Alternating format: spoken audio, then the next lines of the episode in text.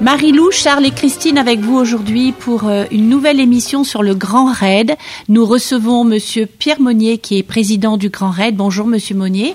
Bonjour, merci Bonjour. De Nous avons tous souhaité continuer euh, à parler avec un petit peu plus de précision de ce Grand Raid 2023 de qui aura ce grand événement de la Réunion. Hein. Exactement, qui aura lieu du mercredi 18 au dimanche 22 octobre 2023. Est-ce que tout est prêt?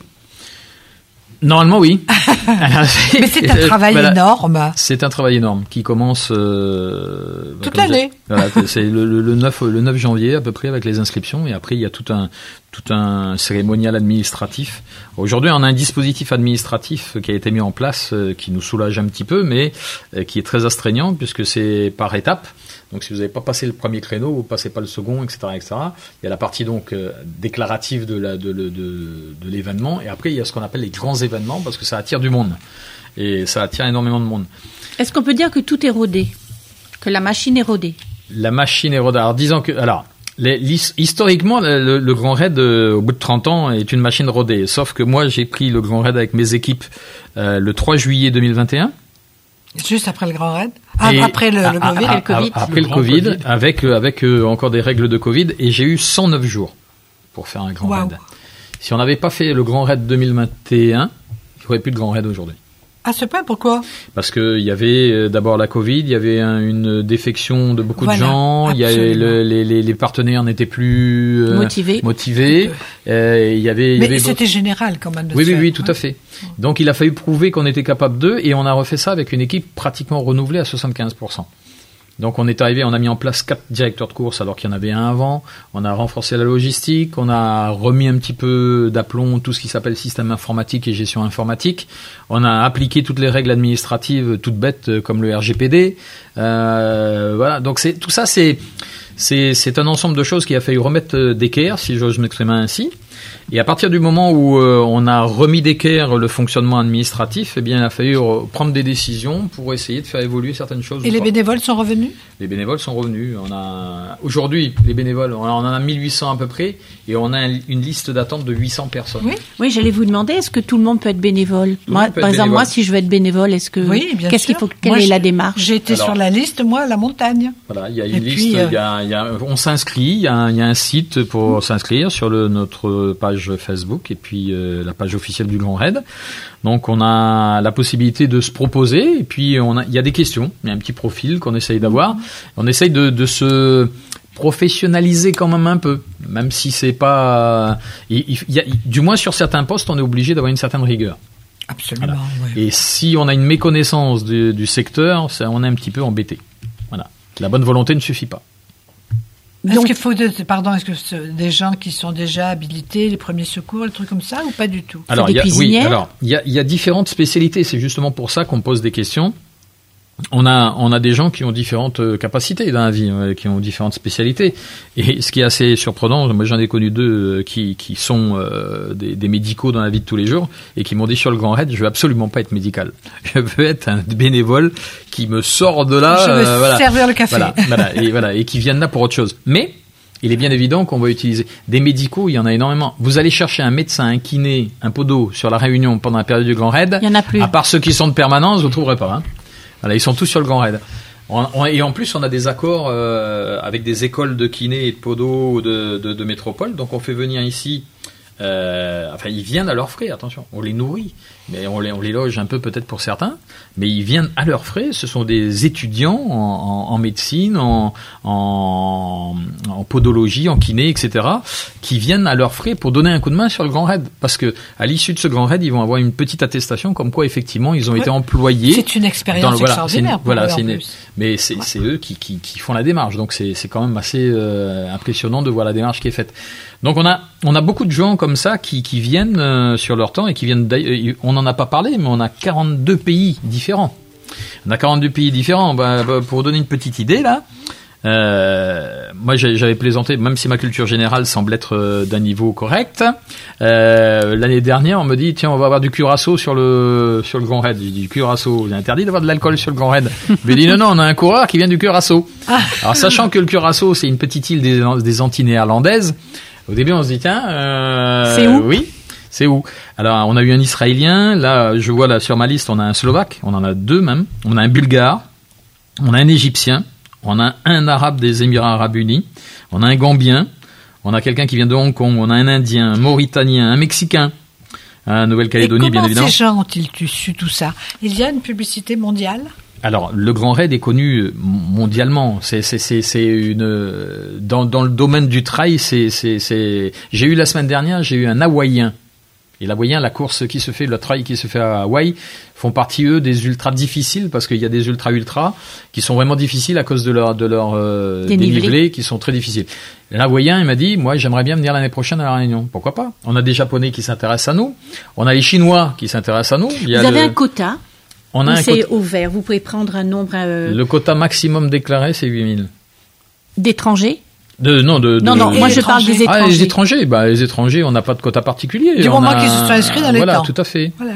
sont, euh, pour l'instant, on n'a jamais dépassé. Euh, alors là, en étranger, on a, euh, pour donner une petite idée, on a 2631 Français. Si j'enlève de 2861 sur le total, ça nous fait voilà 250 à peu près. Mais ce sont voilà, on a des Canadiens, on a des qu'est-ce qui sort un petit peu de l'ordinaire? Sarah occidental, on a un Serbe, on a un Sri Lankais, on a un Suédois, on a un Turc, on a un Ukrainien. Il va falloir que je me. les autorités administratives, à chaque fois, me demandent quand j'ai un Russe, un Ukrainien ou des Comoriens, est-ce que vous êtes sûr qu'ils repartent? Oui, oui, normalement, ils repartent. Ils repartent. Mais et ce qui est beau aussi, c'est que tous ces gens-là viennent souvent en famille. Voilà. Hein alors c'est vraiment une connaissance de la Réunion qui est formidable. un Brésilien, Japonais. Alors les Japonais, pour la petite histoire, les Japonais, ils viendront à 170 l'année prochaine. Waouh voilà. Et les Chinois, alors les Chinois risquent de nous créer des surprises aussi, parce que là, cette année, de Chinois, on en a deux. Mais le consul de Chine m'a invité il y a un mois et demi maintenant pour me dire qu'il y a un petit village qui s'appelle Zhangzhou euh, qui est intéressé par euh, faire un partenariat avec nous parce qu'ils ont des montagnes. J'ai dit ouais, un petit village, ils sont combien de concurrents? Il dit, bon, sur les 2 millions d'habitants, il doit bien y en avoir quelques-uns. aïe, aïe, aïe. 2 millions d'habitants. Bon, ben voilà. Donc on est, il y a, on a, on a fait un partenariat cette année avec l'UTOP de Madagascar. On a refait le partenariat avec Maurice. On a fait un partenariat avec la Corse. On a un partenariat avec euh, toujours avec le Québec, avec la Suisse, euh, la Martinique. Je ne sais pas si je l'ai dit.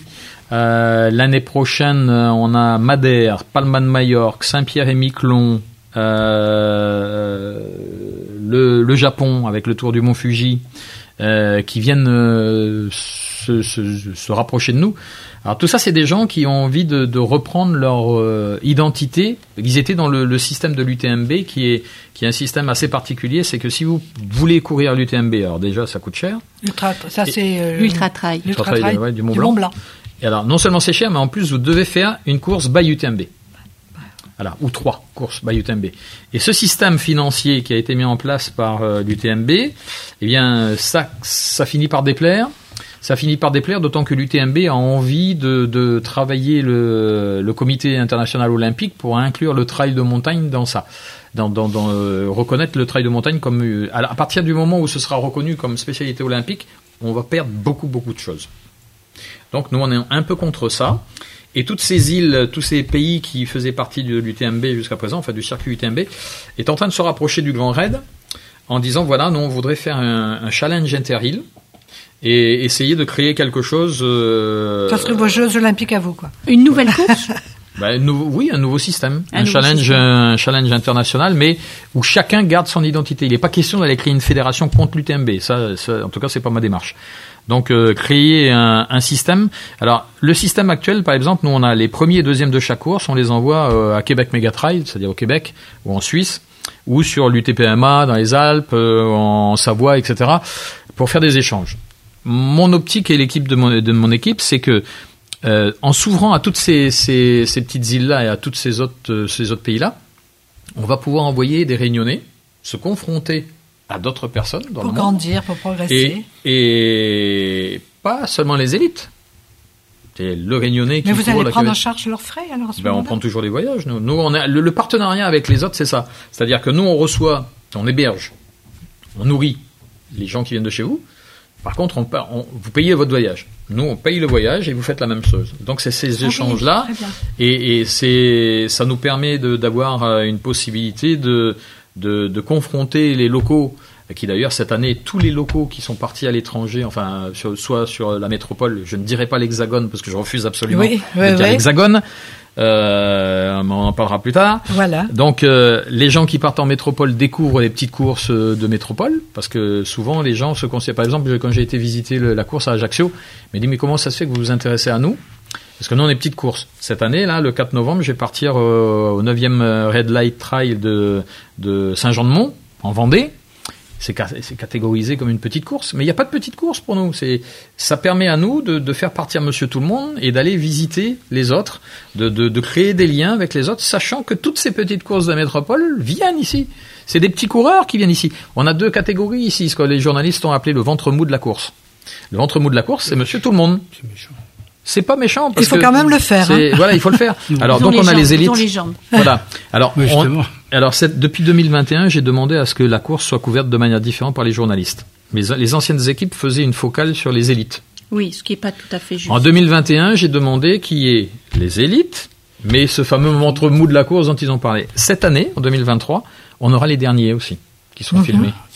On va suivre les derniers. Voilà, on va suivre les derniers. Parce que commencer la course, c'est déjà être champion. Moi, je Oui, maintiens oui. ce que je dis. Ah mais mais moi je suis entièrement d'accord avec ça. Parce qu'avant, il y a tout un entraînement, il y a toute une préparation. Mais toute l'année. Tout le monde, y- fait. l'année. Moi, je voudrais qu'on parle un petit peu du déroulement de la course. Alors, euh, voilà, le départ est donné. À Saint-Pierre, euh, c'est ça. À Saint-Pierre, enfin, pour le Grand Raid. Enfin, pour le Voilà, la diagonale la des fous. diagonale des fous.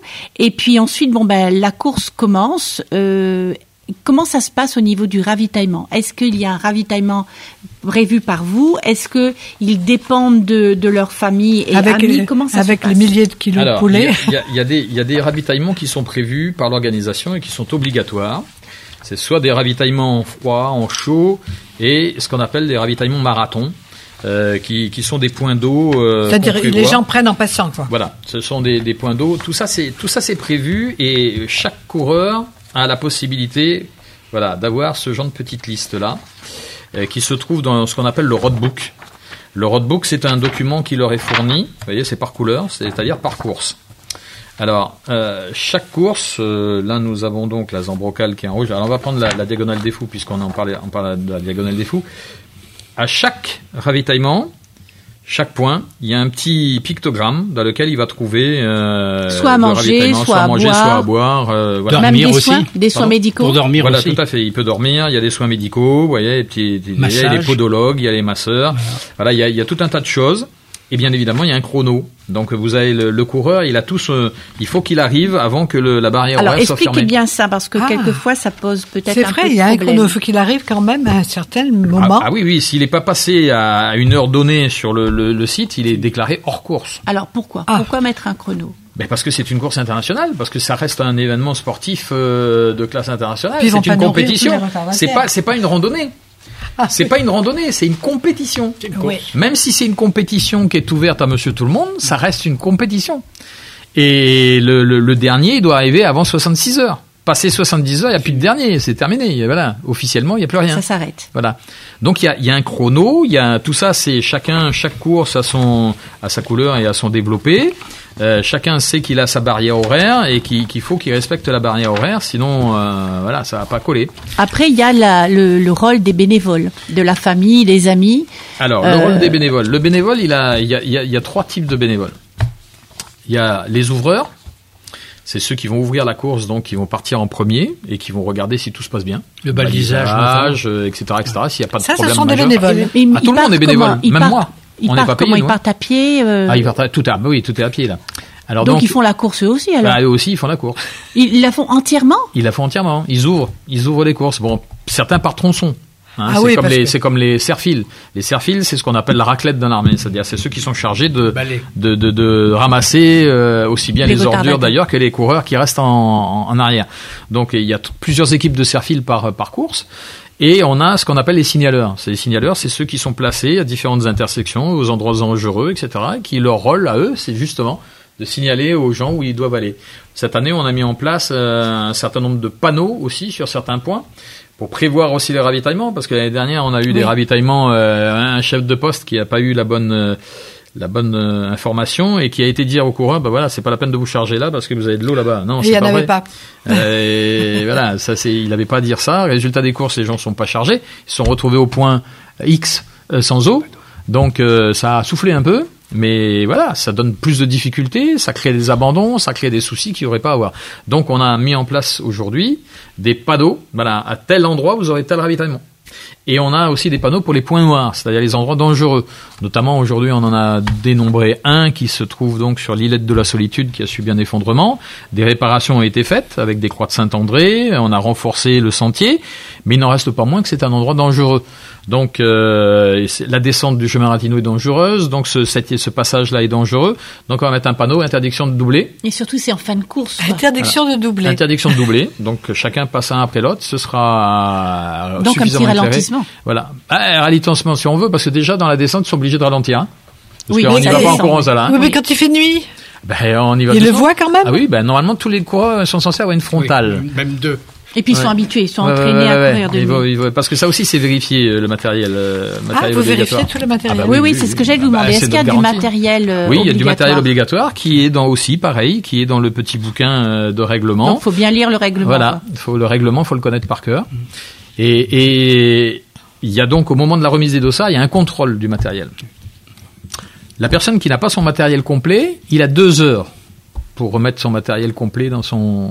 C'est un peu court pour retourner acheter euh, des baskets. Alors la remise des dossards, c'est le mercredi, c'est juste le 18. Juste avant toutes les courses. Donc à la Rabine Blanche cette année. C'est là que vous contrôlez tout le matériel. C'est là qu'on contrôle tout. On contrôle tout. Et si jamais il l'a pas et qu'il est loin, etc., etc., eh bien ce sera le premier à être contrôlé avant le départ. Ah oui. Voilà, donc avant le, la prise du départ le lendemain, on va aller vérifier son matériel. Il ne faut pas courir de risque. Il y aura des contrôles aléatoires cette année par des, ce qu'on appelle les commissaires de course, qui sont aussi des bénévoles. Commissaire de course, c'est à peu près le gendarme de la course.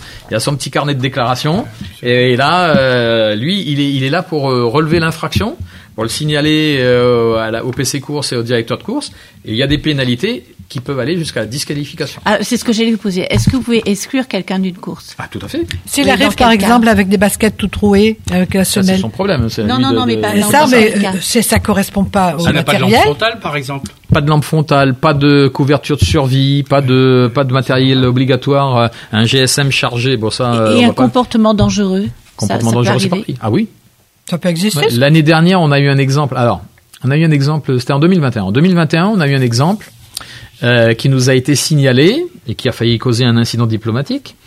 Euh, une jeune femme euh, qui était qui est hypochondriaque et qui était avec son compagnon sur deux courses différentes et qui n'arrêtait pas d'appeler son compagnon tout le long de la course parce qu'elle était pas bien, elle pas ça tient. Mais ça, les médias l'ont su ça. Oui, oui, oui. Arrivé à un moment donné, ce brave garçon qui en avait ras-le-bol, il quitte sa course pour rejoindre sa compagne et il s'aperçoit que lui, c'est un bon. Elle, elle est un peu moins bonne, mais bon, lui, c'est un très bon. Il est une très belle cote. Donc, il quitte sa course pour venir rejoindre sa compagne, et là, il s'aperçoit que, encore une fois, elle lui a fait un cinéma. Donc, il s'énerve, il prend les bouteilles d'eau de, sa copine, il les vide par terre, et elle dit maintenant, tu vas être obligé d'aller au prochain poste et t'arrêter. Comme ça, tu me fous la paix. Il pouvait pas débrancher son téléphone. Sauf que, plus simple. sauf que, ce geste-là a été vu par un commissaire de course, ah a été mal interprété, ah. puisqu'on n'avait pas les tenants et les aboutissants, et il a été donc disqualifié, enfin il a pris une mesure de disqualification pour geste non sportif. Donc on l'a entendu, parce qu'il est bien évidemment, euh, on entend, on a ce qu'on appelle un jury de course. Ce jury de course, il est composé du président de... Oui, mais on l'entend après. On l'entend après. Ah on l'entend après. Mais en attendant, le mal est fait, il est disqualifié. Parce qu'on l'a attendu à l'arrivée, on l'a empêché de passer la ligne. Bon. Et quand on l'entend après, d'ailleurs c'est l'ancien président Robert Chicot qui a tenu le jury de course, quand on l'entend après, eh c'est un, c'est un problème de couple. C'est un problème de couple qui, euh, vu par un, quelqu'un de l'extérieur, est considéré comme un, voilà. Donc il a fallu qu'on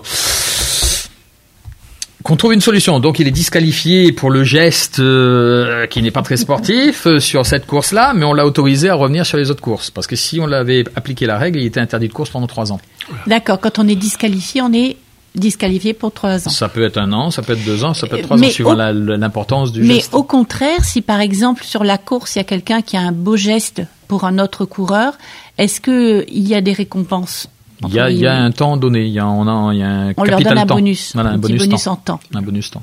Quelqu'un qui s'arrête justement pour porter euh, secours à quelqu'un, il peut avoir un bonus. Voilà, il y a un bonus temps. Mais alors aujourd'hui, on demande aux gens d'être tout seul. Hein. Il n'y a pas besoin d'en 36 pour porter secours à la même personne parce qu'on ne donne pas des bonus temps à tout le monde. C'est la première arrivée, premier raconte. Co comment vous faites là pour gérer tous ces problèmes? Il y a des tas de choses qui peuvent survenir auxquelles vous vous attendez pas. C'est pas possible. C'est le monde entier, quoi, avec tous ces problèmes, enfin, ces ennuis. partout. Comment alors, vous a, faites? Alors, on a un PC course. Le PC course, il existe depuis des années. C'est le, le, poste de commandement de la course qui se situe à la Redoute et qui reçoit des informations de partout. Reçoit des informations des signaleurs, reçoit des informations des ouvreurs, reçoit des, de tout le monde. La météo. Tout le monde, tout le monde. Voilà, c'est centralisé. Et de ce poste de commandement-là, on va régler tous les problèmes. On va régler tous les problèmes. Il y a, moi j'ai eu de ce, puisque c'est moi qui tenais le PC course de 1996 à 2018. Euh, moi j'ai connu les trois morts du Grand Raid. Oui. Donc il a fallu bien gérer. Hein. Oh, Donc, ça oui. Euh, les réactions, euh, les interventions, les tout noter et puis voilà, tout, il faut être réactif à toutes ces choses-là. Et ça, c'est des le, le, risque zéro n'existant pas, ben il faut s'attendre à Parce tout. Après, il y a eu des enquêtes voilà. aussi. Ah ben de toute manière, oui. La première chose que les gendarmes ont pris, c'était ma main courante. Donc, euh, oui. mais c'est carré quand c'est carré, c'est carré. Il y a des impondérables, on peut pas. Il y, y, y, avait, il y en a un qui a dévissé dans la nuit, donc il est tombé dans un fossé parce qu'il a glissé. Le deux, ça c'est un impondérable. Il était tout seul, on l'a pas poussé. Euh, le, il y en a un qui a fait un arrêt cardiaque. Et l'autre, il est mort d'hypothermie dans un trou. Alors donc, euh, et tout le monde est passé à côté de nuit, on l'a pas entendu. Sans, sans Sur des milliers de personnes, voilà. automatiquement, il y a des accidents un peu comme ça. Hein. Cette course se déroule en partie dans le grand, dans le parc national des Hauts, qui est classé. Mmh. Est-ce que vous avez un comportement euh, spécifique? Est-ce que vous avez des exigences de la part des euh, gestionnaires de ce parc? Et s'il n'y avait pas des exigences et s'il n'y avait pas le respect de ces exigences-là, je crois qu'on courrait plus dans le parc national depuis longtemps. Hein. Qu'est-ce qu'ils vous demandent alors? Plein de choses. D'abord, alors déjà, il y, a des, il y a des endroits où on peut plus aller. Euh, parce que euh, la première réunion que j'ai eue avec le directeur du parc national à l'époque m'avait assez marqué. Parce que d'abord parce que je suis réunionnais et puis d'abord euh, parce que je, je, il est bien évident que je suis un de ceux qui en fait c'est ils nous disent si vous voulez pas aller voir des pétrels de barreaux des pétrels noirs des tuit-tuit des pailles en queue mmh. et des papangs à l'état de squelette dans le musée de l'homme à Paris il va falloir qu'on fasse quelque chose. Bon, alors, fasse quelque chose, on fait quoi? Alors, en, en, dans, dans, la réalité, aujourd'hui, on a toujours dit aux gens, bon, si vous jetez votre pot de banane ou votre pot d'orange dans la nature, ça, c'est putrescible. Bon. Alors, le problème, c'est que les, ça attire des rats, les rats attirent des chats, et la population féline de l'île est supérieure à la population humaine dans les hauts de l'île. Et ces chats mangent les petits oiseaux. Et un chat, un chat tout seul, il mange 400 oiseaux. Oui. Voilà, donc euh, déjà quand on entend ça, on est un et, petit et peu ça surpris. quand même, tous les riders et tout, ils comprennent ça. Oui, on n'a pas de souci avec les. Ils vont pas jeter riders. leur Non, pelure non. de pomme ni le, le pot de banane maintenant. Et on suit. Il faut qu'ils le ramènent. On suit, c'est-à-dire que on- chacun a une petite poubelle individuelle déjà. Ah, Et un, ensuite, un on a- sachet, un petit sachet. Ouais, euh, c'est un petit sac ouais, qu'on porte. Euh, alors déjà, il y a des poubelles individuelles. Ensuite, sur tous les postes de ravitaillement du Grand Raid, on a des poubelles. On a des, des- des- du recyclage. On travaille en accord avec la CIRES, la CINOR, euh, enfin bref, toutes les, toutes les grandes sociétés qui s'occupent de ça. Nos coureurs, avant et après, les chefs de poste avant et après, les directeurs de course un week-end après, refont tous les parcours pour que ce soit clean. Et tout ça repart en hélicoptère? Alors, un certain nombre de déchets repartent effectivement en hélicoptère, parce qu'on a des On peut pas bagues- transporter des, voilà, des on a kilos des et des hélico. kilos. Voilà, on a prévu tout ça, tout est prévu, tout est budgétisé. Bon, et comment vous faites, vous, à, à trois semaines, là? Pas trop stressé, toute votre équipe? On est, on est, on n'est pas stressé parce qu'on a commencé à. D'abord, on est tous des gens qui connaissent le Grand Raid depuis longtemps. On n'est pas stressé. Par contre, l'inquiétude du président du Grand Raid pendant le, la course, c'est qu'il n'y ait pas de blessés graves et qu'il n'y ait pas de temps. mort. Et le climat, le temps aussi, non Qu'il ne pleuve pas. Bah, le euh, temps, on s'adapte. C'est un ultra trail. Si par exemple il pleut, vous maintenez la course? S'il pleut et qu'on peut courir, je maintiens la course. S'il pleut et qu'il y a des débordements de, de, de, de rivières ou de ravines, alors on arrête. On arrête. Mais alors vous remboursez tout le monde? Ah non, là on reporte pas. Après, ah la, la course commençait, on reporte plus là. Bon, il nous reste très peu de temps. Votre, votre mot à l'avant euh, le grand départ euh, de, du Grand Raid mercredi 18. Quels sont vos derniers mots? Bravo à Les tous. derniers mots. Alors j'espère que ce sera pas les derniers quand même, mais bon. Pour l'émission, Euh, pour Pour l'émission.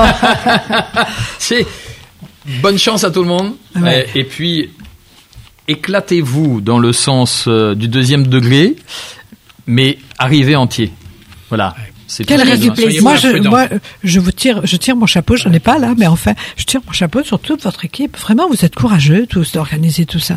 Quand on vous entend là, on se dit mais comment ils font Mais Et vous êtes des bénévoles vous aussi. On est un peu fou. Bah, Vous diagonale des- fous, ça s'appelle. diagonale des fous. Mais bon. si vous voulez, vite fait, je voudrais quand même parler de cet événement-là cette année parce que ça c'est un événement Ah, assez important. Ah, mais bien Donc sûr. voilà, et ça il faut en parler parce que euh, cette année nous allons sortir euh, le, les tr- le livre des 30 ans du Grand Raid. C'est un ouvrage très très complet. Euh, donc vous avez le sommaire derrière là. Euh, c'est un ouvrage très très complet qu'on peut obtenir pour le, la modique somme de 26 euros jusqu'au 18 octobre minuit. Donc euh, vous avez toujours la possibilité de le commander maintenant. Et euh, là-dedans, bah, il y, a, y a un truc qui est rigolo, c'est qu'à la fin, il y a, y a tous les gagnants, euh, tous ceux qui ont participé tout au moins au Grand Raid les différentes années. Et l'anecdote rigolote, c'est que l'année dernière, sur le bouquin des 20 ans, euh, il y avait un monsieur qui me disait, ouais, j'ai fait le Grand Raid telle année, telle année, telle Et année. j'y suis pas. Et alors, je, je regarde à l'intérieur et puis je dis, ben, il y a un problème parce qu'on a oublié de t'y mettre. Voilà, donc, quelquefois, ça peut être rigolo aussi. euh, de- ah mais les gens voilà. regardent alors. Hein. voilà. Alors 31 ou 30 ans de vie? On va dire 30 ans. 31 ans d'existence, parce que là, là, on a fêté les 30 ans de l'organisation l'année dernière, mais la course, le- la DDF, a 30 ans de réalité effective de course. 30 ans de magnifique course qu'est le Grand Raid. Nous lui souhaitons de perdurer. Quelle belle image pour notre île. Ah Merci ouais, beaucoup, monsieur. Monnier, d'être venu nous en parler. Je rappelle que vous êtes le président du Grand Raid Voilà. qui, cette année, commencera le mercredi 18 jusqu'au dimanche 22 octobre. Et tout le monde est invité. Ah ben oui, toute la- toute l'île est invitée. Toute l'île Euh, doit Vous pouvez venir participer. nombreux, il n'y a pas Et, de et souci. vous reviendrez après nous reparler un petit peu de comment Bah, ça écoutez, s'est si Dieu me passé. prête vie, pourquoi pas Mais, bah, mais Mais bien sûr. certainement. Merci Certainement. beaucoup en tout cas. Très Merci. belle journée à vous. Merci, au au revoir.